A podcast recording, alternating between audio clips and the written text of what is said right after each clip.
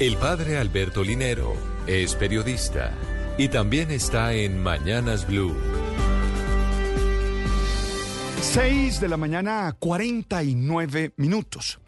Sentarse a la mesa es la posibilidad del encuentro y la manifestación de comunión entre los diferentes que se reconocen pares, se abren a la realidad personal del otro y se sirven solidariamente.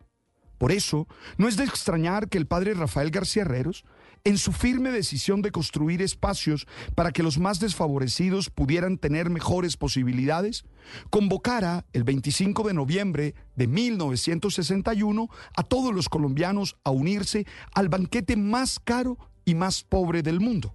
La meta era recaudar un millón de pesos y la comida ese día sería la que se tenía en muchos hogares pobres del país un pan y una taza de caldo.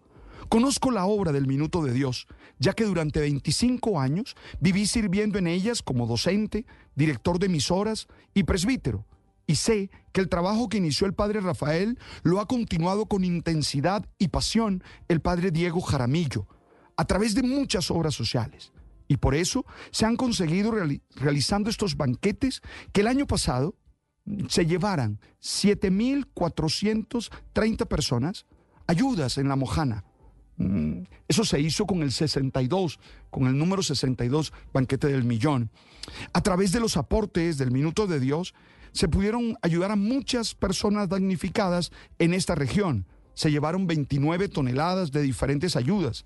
Alguien pudiera pensar que esta actividad del banquete del millón es una actividad del pasado que ya está pasada de moda, pero compartir desde la mesa poco o mucho de lo que uno tiene para que los otros vivan dignamente nunca va a perder su vigencia.